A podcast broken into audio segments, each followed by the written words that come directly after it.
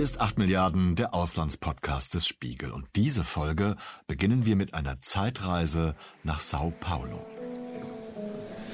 Em agosto de 1977, em meio denn in der Nacht des 8. August 1977 wurde dort die brasilianische Demokratie geboren.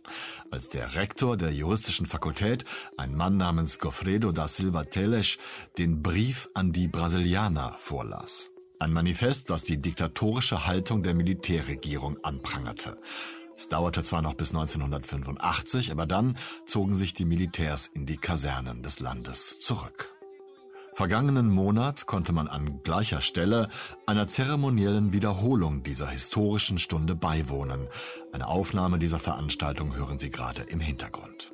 Denn 45 Jahre später haben kurz vor der Wahl in Brasilien mehr als eine Million Menschen und mehr als 500 Organisationen einen neuen Brief an die Brasilianerinnen und Brasilianer unterzeichnet, weil sie den demokratischen Rechtsstaat Brasilien in großer Gefahr sehen.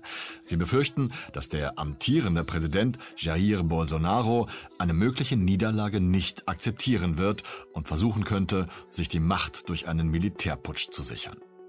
Bolsonaro hat tausenden Militärs zu neuen Posten verholfen, auch in der Regierung. Der Präsident selbst stellt gern und oft seine eigene Zeit bei den Streitkräften in den Vordergrund. Und schließlich hat Jair Messias Bolsonaro ja, er heißt mit vollem Namen tatsächlich so, den Glauben an Gott zu einem zentralen Zeremoniell seiner Auftritte und Politik gemacht. Denen, die mich für untauglich erklären wollen, möchte ich sagen, nur Gott wird mich von der Macht entfernen. Gewählt wird an diesem Sonntag, dem 2. Oktober. Und am vergangenen Dienstag habe ich mit meinen beiden Korrespondentenkollegen Jens Glüsing und Marian Blasberg in Rio de Janeiro über Putsch gefahren und die Macht der brasilianischen Militärs gesprochen. Und sie als erstes gefragt, welche Probleme das Land nach vier Jahren rechtspopulistischer Herrschaft Bolsonaros besonders plagen.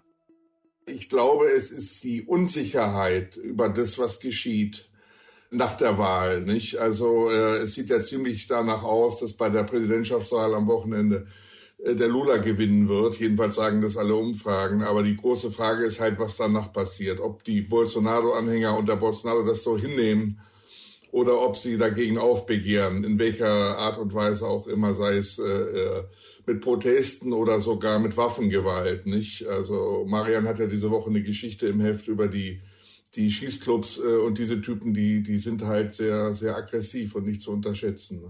Was man vielleicht dazu sagen muss, ist der der Bolsonaro im Grunde seit seinem Amtsantritt, ne, es sind jetzt schon gar nicht mehr Monate, sondern es sind echt schon Jahre, untergräbt er ähnlich wie Donald Trump, den er immer als ein großes Vorbild bezeichnet, das Vertrauen in den in den Wahlprozess.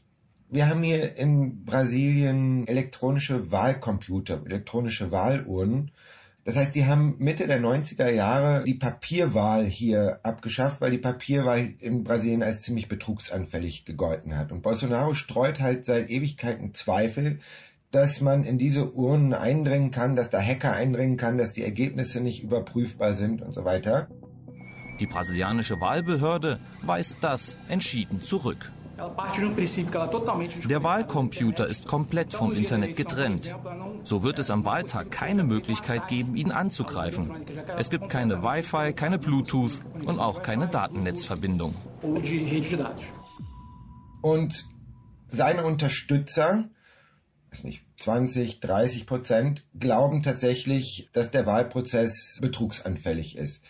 Das heißt, wenn Bolsonaro sich nach der Wahl hinstellen ähnlich wie Trump äh, äh, Wahlbetrug ruft, dann könnte es halt sein, dass, dass eben diese, diese Leute, von denen viele sich bewaffnet haben in den letzten Jahren aufgrund von, von Bolsonaros Politik, tatsächlich hier äh, Chaos anrichten. Bolsonaro hat selbst nach dem Sturm äh, aufs Washington Kapitol äh, im Januar letztes Jahr gesagt, dass es hier in Brasilien durchaus schlimmer kommen könnte. Das waren seine Worte. Vielleicht ist es wichtig zu wissen, Du hast gesagt, Jens, dass Lula sehr weit vorne liegt in den Umfragen. Es sieht so aus, als ob er die Wahl gewinnt. Wenn man jetzt den Spieß umdreht, wie groß ist denn der Rückhalt für Bolsonaro noch? Ja, die Umfragen sagen ziemlich stabil 30 plus für Bolsonaro voraus. Also 30 Prozent, 31 Prozent bis 33 Prozent, je nachdem, welche man da anguckt. Bei Lula sieht es so aus, äh, dass er nach vielen Umfragen womöglich sogar schon in der ersten Runde gewinnen kann. Wir haben ja normalerweise zwei Wahlrunden. Das heißt, wenn kein, keiner der Kandidaten äh, mehr als 50 Prozent erreicht, dann geht es vier Wochen später in die Stichwahl. Und äh, in diesem Fall sieht es aber so aus, als ob der Lola tatsächlich knapp drüber liegen könnte, also 51 Prozent oder 52 Prozent. Das wäre eigentlich für, das, äh, für die politische Stabilität am besten, weil dann wäre die Sache ausgestanden, dann wäre auch der Schlag für Bolsonaro so groß, dass es ihm, glaube ich, schwerer fallen würde, dagegen aufzubegehren, weil der, der Unterschied einfach, die Differenz äh, so riesig ist, nicht? Aber wenn es in die zweite Runde geht, dann haben wir nochmal vier Wochen Wahlkampf und da äh, viele sagen, der zweite Wahlgang ist wie eine neue Wahl. Also es kann sein, dass da Bolsonaro auch nochmal ein bisschen aufholt. Ich glaube das nicht so richtig. Ich glaube, in beiden Wahlgängen würde Lula gewinnen. Das sagen jedenfalls alle Umfragen.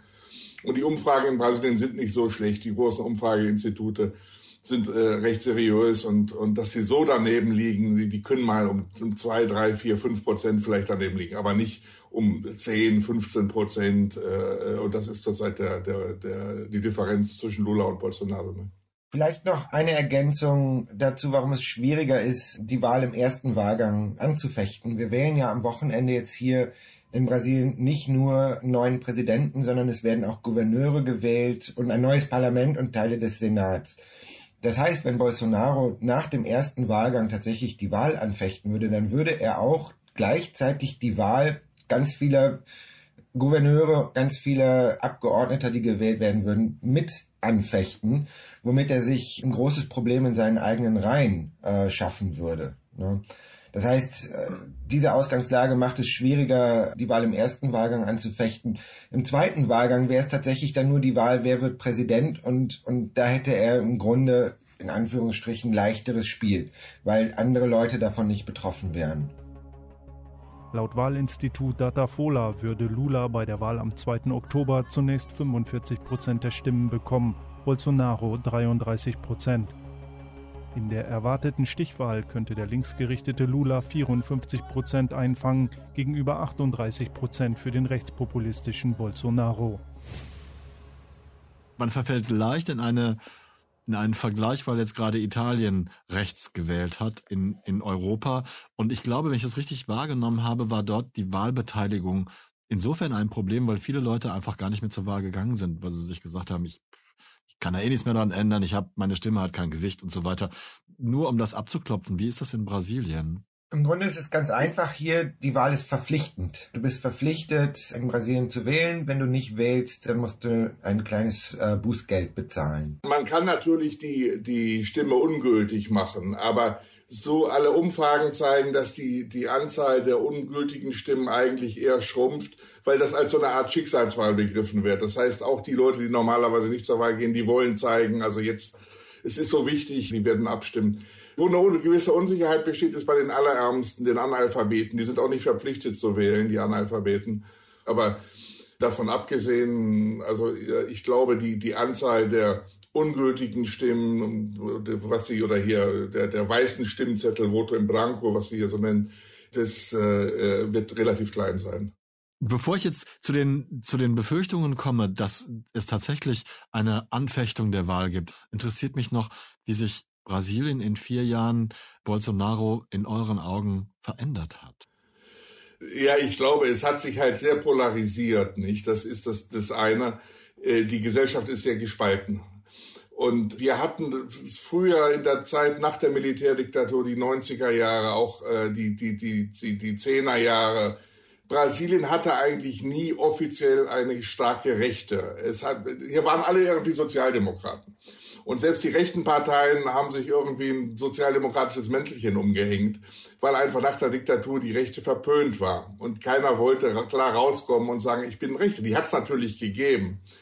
Und diese Leute haben unter Bolsonaro eine Stimme bekommen. Und die sehen sich plötzlich vertreten und das sind halt schon ein Drittel der Gesellschaft, nicht? Und dieses Drittel ist nicht demokratisch. Also viel, oder sagen wir, der größte Teil von denen hat kein wirklich demokratisches Bewusstsein, sondern ist autoritär äh, gestrickt. Da kommt natürlich hinzu, die Korruptionsskandale, die Verachtung für das politische System, für die politische Klasse ist recht groß. Und äh, Bolsonaro hat das ausgenutzt und, und hat die Leute immer weiter aufgepeitscht und hat diese Polarisierung verstärkt. Nicht? Ihre Regierung war von Kleptokratie geprägt, eine Regierung, die auf Raub basierte. Und diese Diebstähle dienten dazu, Unterstützung im Kongress zu gewinnen, nicht nur für den Präsidenten Lula, sondern auch der Korruption innerhalb des Kongresses. Nichts rechtfertigt also die verlogene Antwort, die Sie in dieser Angelegenheit gegeben haben. Ihre Regierung war die korrupteste Regierung in der Geschichte Brasiliens. Und jetzt sind wir halt an einem Punkt, wo der Riss also selbst durch Familien geht zum Teil. Ich kenne es aus meiner Familie, da gibt es auch Leute, die sind Bolsonaro und andere, die sind, sind äh, eben Lula, nicht? Das ist für Brasilien, was eigentlich immer so den Ruf hatte, so ein großes, harmonisches, relativ harmonisches Land zu sein, ist das eine neue Erfahrung auch, dass überhaupt so viel über Politik diskutiert wird. Ich kann mich erinnern, in den 90ern, auch Anfang der 2000er Jahre, Politik war kein so großes Thema unter der, in der, in der Bevölkerung, nicht?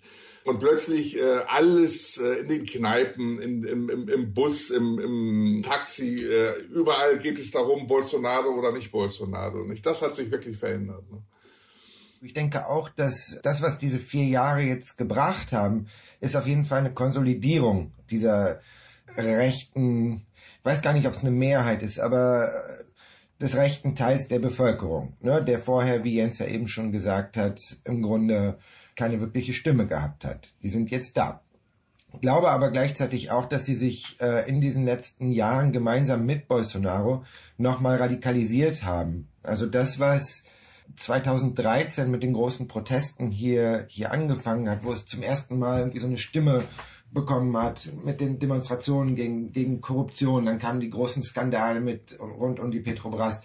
Dinge, die in meinen Augen eine große Berechtigung gehabt haben, sind irgendwann mit Bolsonaro in etwas gekippt, was einen Dialog sehr schwierig, wenn nicht gar unmöglich macht. Ne? Also mein Eindruck ist, ich habe jetzt die letzten Wochen sehr viel mit den radikalsten seiner Anhänger äh, verbracht in den Schießclubs.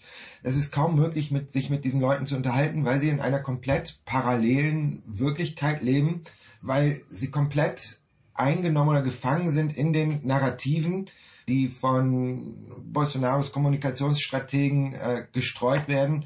Ein großer Falschnachrichtennebel, in dem die sich befinden. Und es ist schwierig, vor allem für eine Demokratie, vor allem in, in der Zeit einer Wahl, dazu zu einem Konsens zu kommen und diese Polarisierung, die, die hier im Land besteht, wieder aufzulösen, was in Klammern wahrscheinlich eine der größten Herausforderungen der zukünftigen, einer zukünftigen Regierung Lula sein wird. Also äh, ich möchte noch mal eines ergänzen, weil äh, diese Rechte, äh, die ich zum Teil auch als Neofaschisten bezeichnen würde, das sind nicht nur einfach irgendwelche extremen Rechten, sondern das sind Neofaschisten. Auch auch Bolsonaro hat, hat dieses Element. Äh, das hat Geschichte in Brasilien. Der Neofaschismus entstand, oder der Faschismus entstand hier in den 30er Jahren. Das sind die sogenannten Integralisten, die Grünhemden. Es gab ja, die haben sich damals mit der NSDAP zusammengetan, die hier eine starke Position hatte in Brasilien, auch eine eigene Landesorganisation. Das glaubt man gar nicht, aber die deutschen Nazis waren hier in Brasilien halt auch sehr stark.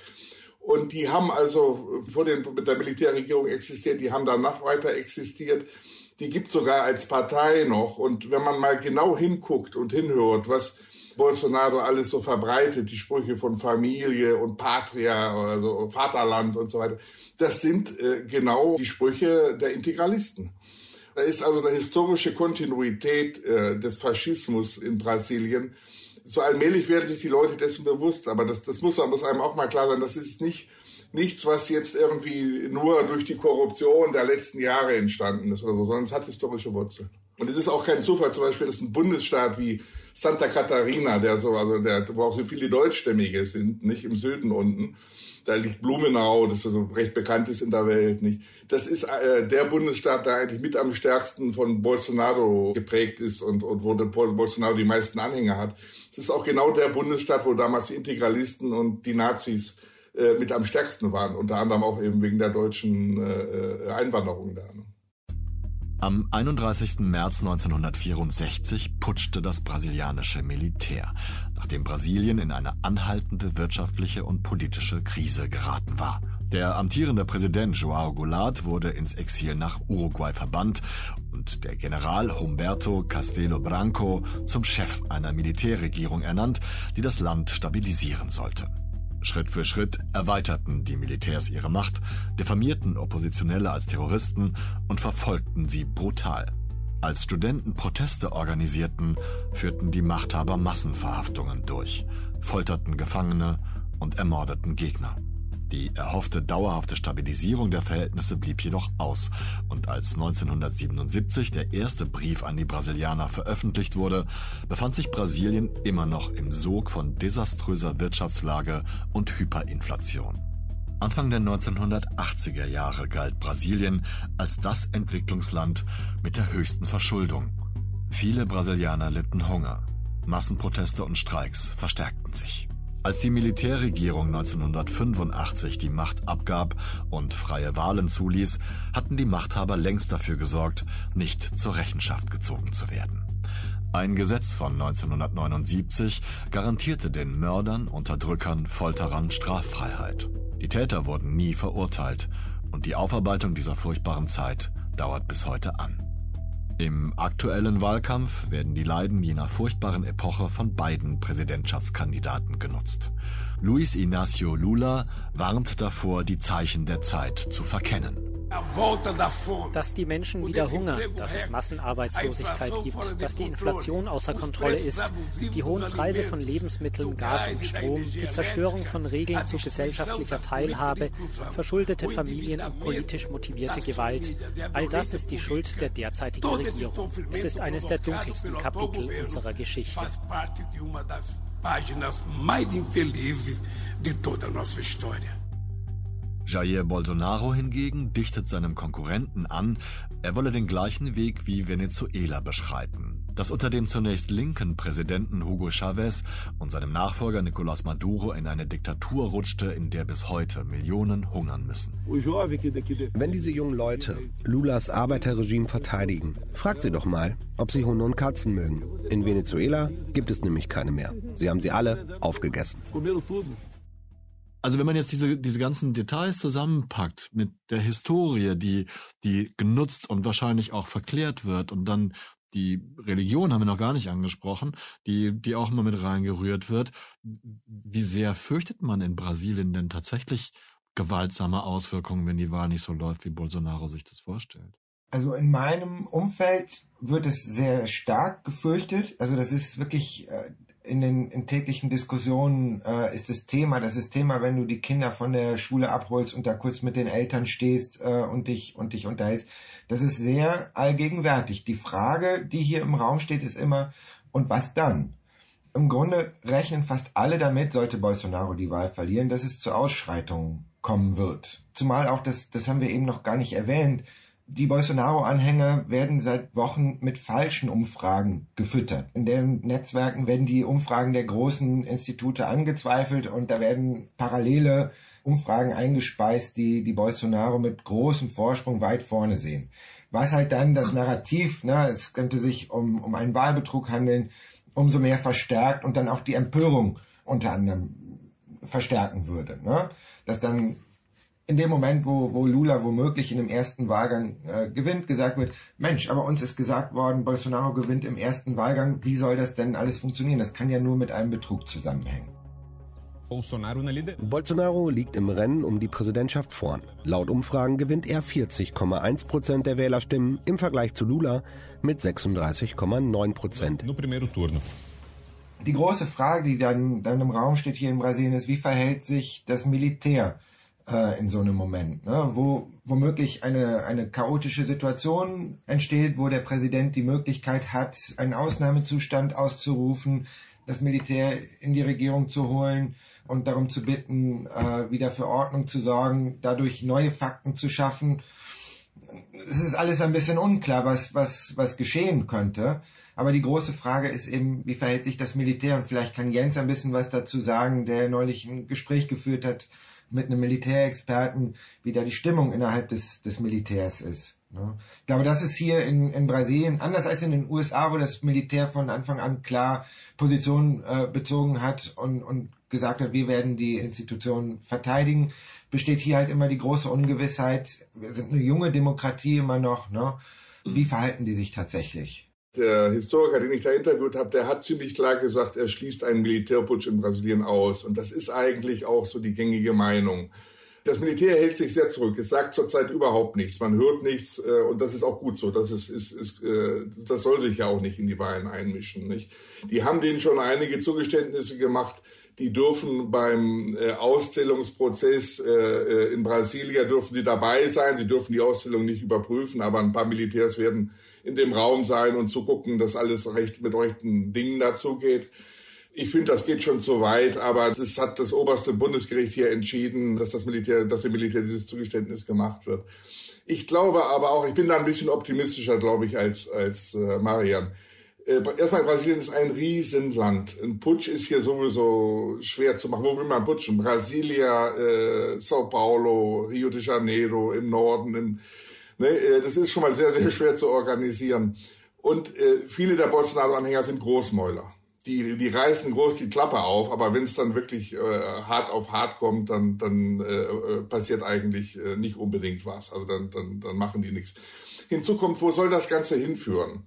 Also äh, die können hier einen Aufstand machen, ja, aber da, die, die werden da keinen keinen riesen Zulauf haben. Äh, die Institutionen werden deswegen nicht fallen. Ich bin da recht optimistisch, dass das brasilianische System, ohne das System jetzt über den grünen Klee loben zu wollen, aber das System ist stärker äh, als, als Bolsonaro. Ne? Äh, das System hat bislang alle geschluckt. Das hat auch Lula geschluckt in, in, in, gewisser Hinsicht, das brasilianische System. Und man sieht in den vergangenen Wochen schon, dass sich so die tektonischen Platten in Brasilien verschieben. Die, äh, die Leute richten sich auf den neuen Präsidenten Lula aus. Wir sind nur noch einen Schritt vom Sieg am 2. Oktober entfernt. Ein kleines Stückchen fehlt noch. Nur ein kleines Stückchen. In den wenigen Tagen, die uns noch bleiben, müssen wir daran arbeiten, die Stimmen all derer zu gewinnen, die die Demokratie lieben.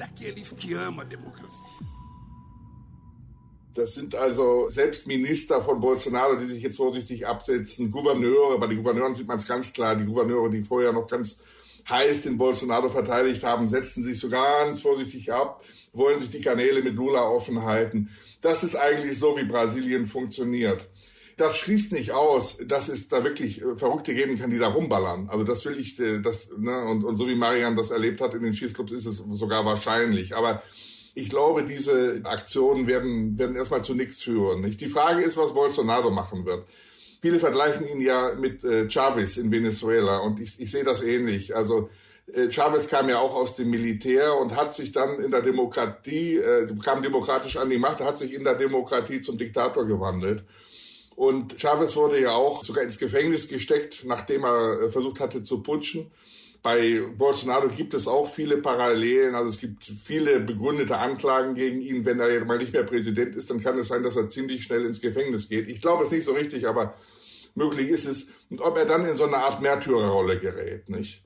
Weil äh, er hat 30 Prozent. Das sind also Millionen und Millionen und Millionen. Wir haben 210 Millionen Brasilianer. Äh, und da ist halt die Frage, was passiert da? Schafft er es, seine Bewegung zu halten? Schafft er es, äh, sagen wir so eine Märtyrerposition aufzubauen, die um sich zu sammeln und dann womöglich mal irgendwann wieder loszuschlagen? Oder verfällt die ganze Bewegung, ver, verläuft sich das, nicht? Weil Brasilianer sind auch sehr pragmatisch und das will auch keiner einen Verlierer wählen. Also das ist auch ein, auch ein Phänomen, äh, ne, das, von dem auch Bolsonaro profitiert hat äh, 2018, weil, weil er vorne lag da und da gab es auch diese, diese Bewegung dann, diesen, diesen, diese Welle zum Schluss, die ihn mitgetragen hat, mit ins Amt getragen hat. Ne? Aber äh, wie gesagt, ich glaube, ja, es wird vielleicht Schießereien geben, es wird einzelne Aktionen geben. Das ist groß konzentriert, dass das System hier ins Schwanken gerät, das sehe ich nicht. Ich sehe es im Grunde ähnlich. Ich glaube halt nur, ich glaube, dass, dass es halt zu Ausschreitungen kommen wird und die Frage ist, äh, wie wird dann reagiert. Ne? Ich, ich stimme Jens dazu. Also ich sehe auch nicht, dass das System jetzt äh, sofort kollabieren würde oder so. Das sehe ich auch nicht. Aber ich halte das Schweigen des Militärs in diesen Tagen für, für eher gefährlich, weil es, weil es Interpretationsspielraum lässt. Ich würde mir wünschen, dass die sich klar äußern, dass sie äh, ein Wahlergebnis anerkennen und so weiter, die die Institutionen beschützen und so weiter. Und das kommt aber nicht und das schürt eben weitere Un Ungewissheit in dieser Situation. Wenn ich das mal versuche zusammenzufassen, arbeitet Bolsonaro beziehungsweise seine, seine Anhänger, seine Regierung schon aktiv daran, äh, Narrativ aufzusetzen, was ihnen bei einem, bei einer Wahlniederlage zumindest argumentativ helfen könnte, so dünn das ist und so konstruiert es auch ist. Das Militär ist insofern eine entscheidende Rolle, ob sie ruhig bleiben oder nicht. Und dann habe ich, ich glaube auch bei euch gelesen, dass Bolsonaro, der selber Ex-Militär ist und auch sich gerne so inszeniert und auch als in dieser Rolle akzeptiert ist, korrigiert mich, wenn das falsch ist, dass er Posten beim Militär mit Vertrauten, mit Anhängern besetzt hat. Wie entscheidend ist so etwas? Vielleicht müsst, könnt ihr es auch gar nicht beantworten, aber könnte das ein Faktor sein? Also ich, es gibt mehrere Dinge da, da zu beachten. Zum einen muss man in Brasilien unterscheiden zwischen den, dem Militär selbst und der Militärpolizei. Die Polizei hier ist ja militärisch organisiert. Und äh, da sind die Bolsonaro-Anhänger noch viel stärker als in den eigentlichen Streitkräften. Ne, äh, die Militärpolizei untersteht aber nicht dem Präsidenten, sondern den Gouverneuren. Da ist es möglich, dass es in einigen Bundesstaaten zu Unruhen kommt. Und dann könnte der Gouverneur theoretisch den Präsidenten anrufen und sagen, hier, äh, jetzt müsstest du mal einschalten hier. Dann sagt aber die Militärpolizei, sie macht nichts oder so in der Art. Ne? Oder das Militär sagt, wir machen nichts, weil das, das sind unsere, unsere Leute im Grunde genommen. Nicht? Das wäre so, ein, so eine etwas vertrickste äh, äh Art, wie es zu, zu, wirklich zu Unruhen äh, kommen könnte. Nicht? Dann äh, im Militär selbst, also in den Streitkräften selbst, muss man unterscheiden zwischen den Aktiven und den Reservisten. Die Leute, die, die Bolsonaro ins Kabinett geholt hat, sind bis auf eine Ausnahme, glaube ich, sind es alles Reservisten.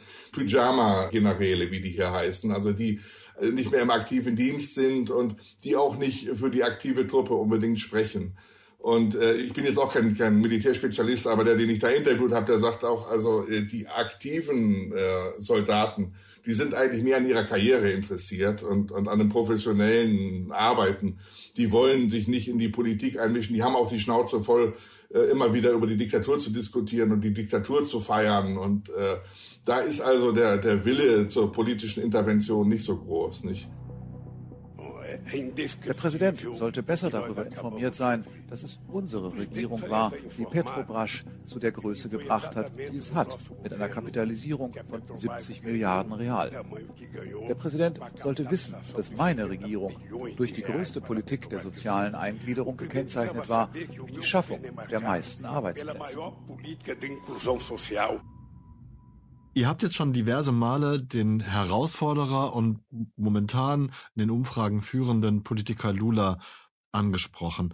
Ist Lula eine Alternative für das Land oder ist er nur eine Alternative zu Bolsonaro? Ich glaube, er ist, äh, wenn er gewinnt, wonach alles aussieht, dann wird seine nächste Regierung eine Übergangsregierung werden. Erstmal hat er schon ziemlich klar durchblicken lassen, dass er wohl nicht zur Wiederwahl antreten würde in vier Jahren. Er wird 77, wenn er äh, äh, antritt. Das heißt, er ist die Figur, die einzige Figur, auf die sich, äh, wir mal, eine Mehrheit einigen kann. Er ist die große Figur der, der Linken in Brasilien, aber eben nicht nur der Linken, weil er acht Jahre lang regiert hat mit äh, Hilfe des Zentrums, nicht? Und er ist ja eben so weit gegangen, dass die Partei Zentrumspolitiker bezahlt hat ne, äh, für diese Unterstützung. Das ist eine, einer der Wurzeln der, der Korruptionsskandale. 2017 wurde Brasiliens ehemaliger Präsident Luiz Inácio Lula da Silva wegen Korruption verurteilt. Er kam ins Gefängnis. Seine persönlichen Verluste waren ebenso verheerend wie seine politischen. Viele dachten, Lula sei am Ende. Doch Anfang dieses Jahres entschied der oberste Gerichtshof Brasiliens, die Verurteilung aufzuheben, die ihn für fast zwei Jahre ins Gefängnis gebracht hatte, und stellte seine politischen Rechte wieder her. Ob Lula nun, nun, nun selbst von der Korruption wusste oder nicht, das, das, das muss man dahingestellt sein. Das, man weiß es einfach nicht. Fakt ist, der Richter, der ihn verurteilt hatte wegen Korruption, er saß ja im Gefängnis, nicht? Der war parteiisch. Das ist ganz klar erwiesen. Da sind Audio-Mitschnitte bekannt geworden über diese, diese Plattform Intercept, die ganz klar zeigen, dass der Richter und die Staatsanwälte sich abgesprochen haben, dass die den Lula relativ gejagt haben. Ne? Alle Urteile, alle Verfahren gegen ihn sind annulliert. Das heißt, gegen ihn liegt nichts vor. Das heißt, das ist keine, äh, kein Freispruch. Aber dazu braucht es eben gar nicht zu kommen, weil die Prozesse annulliert sind. Nicht? Das heißt nicht, dass immer noch viele Leute, vor allem in der Mittelschicht, in der Oberschicht, glauben, dass Lula Dreck am Stecken hat. Das ist einfach so. Ich meine, dann, da ist jetzt, glaube ich, auch der Pragmatismus sehr groß bei den Brasilianern, dass sie sagen, na okay, der hat vielleicht ein bisschen was geklaut, aber die Erinnerung an seine acht Jahre Regierungszeit ist so positiv, dass die einfach sagen, äh, nee, der, und er kann das. Er ist ja kein Kommunist, er ist kein Radikaler. Also das ist ja auch so ein, es ist ja absurd, was der bei Bolsonaro behauptet, dass, dass Brasilien so ein neues Venezuela oder Nicaragua oder so werden könnte. Das ist Quatsch. Lula war immer ein in der Wolle gefärbter Demokrat äh, seit, seit äh, der Gewerkschaftsbewegung. Und er ist, äh, ich würde ihn nicht mal als, als wirklich so links bezeichnen. Nicht? Er hat eine sozialdemokratische Wirtschaftspolitik gemacht, äh, als er dran war. Also er ist, äh, ich würde sogar fast sagen, rechte SPD oder so, wenn man das überhaupt vergleichen kann. Noch eine Ergänzung dazu. Als Bolsonaro vor vier Jahren angetreten ist und dann gewählt worden ist, hat er sich halt, obwohl er schon jahrzehntelang als Hinterbänkler im Parlament gesessen hat, als Außenseiter dieses Systems inszeniert. Ja, und er hat versprochen, dass er alles anders machen würde, dass er, dass er eine saubere Regierung führen würde. Und anders als vor vier Jahren muss er halt heute eine, eine Amtszeit rechtfertigen. Und in dieser Amtszeit fällt zum Beispiel die, die Pandemie, die in Brasilien 700.000 Tote knapp gezeitigt hat und in der Bolsonaro alles andere als eine, eine gute Figur gemacht hat. Das Pandemie-Management hier in, in Brasilien war ein, ein extremes Desaster und ich glaube, dass ihm das, weil es in so viele Familien reinreicht, äh, na, die, die äh, tragischen Schicksale und so weiter, dass, dass ihm das sehr viel gekostet hat. Ja, hinzu kommt die Wirtschaftskrise, nicht? Also vor allem die, die hohe Inflation in Brasilien, die trifft natürlich vor allem die Armen. Und jetzt äh, sieht es so aus, als ob sich die brasilianische Wirtschaft in den nächsten Monaten und Jahren sehr gut entwickeln kann oder wird. Aber äh, das kommt für den Bolsonaro einfach ein bisschen zu spät.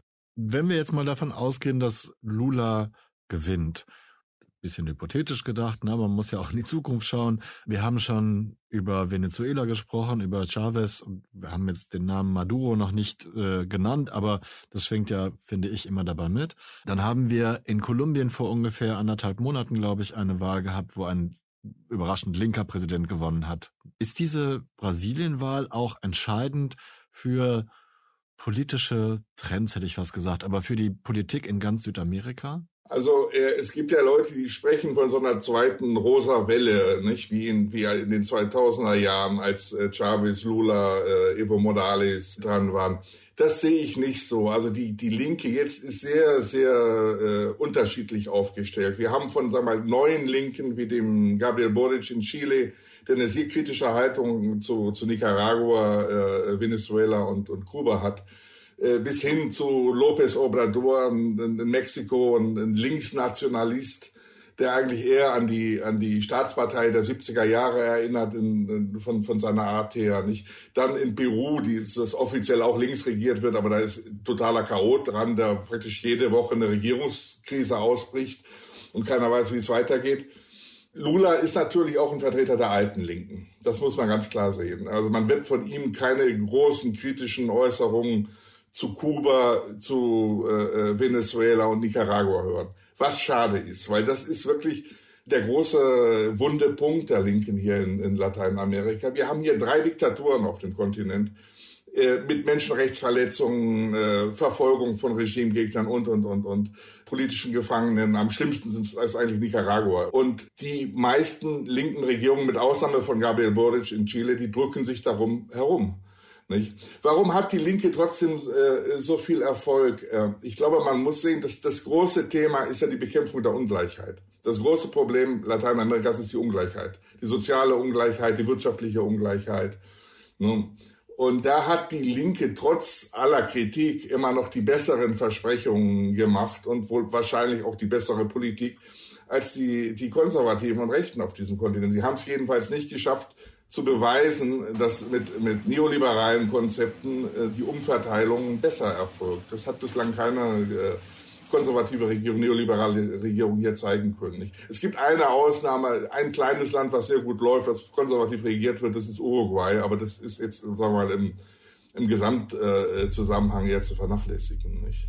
Und für das Land wäre natürlich auch zu wünschen, dass man, dass man an, an nach so vielen schwierigen Jahren, nicht nur die Pandemie, sondern auch, äh, mir fällt der Umweltschutz ein und, und ähnliches, dem Land ja wünschen könnte, dass es eine stabile Regierung gibt, wo mehr Leute von profitieren als die Klientel eines einzigen Rechten. Und nicht nur das, sondern, sondern ich habe den Eindruck, dass es ein großes Bedürfnis nach einer Ruhe und nach Frieden hier gibt. Die Leute, die sind ziemlich gestresst davon, ja. dass, dass äh, diese Regierung Bolsonaro jede Woche neue Skandale produziert hat.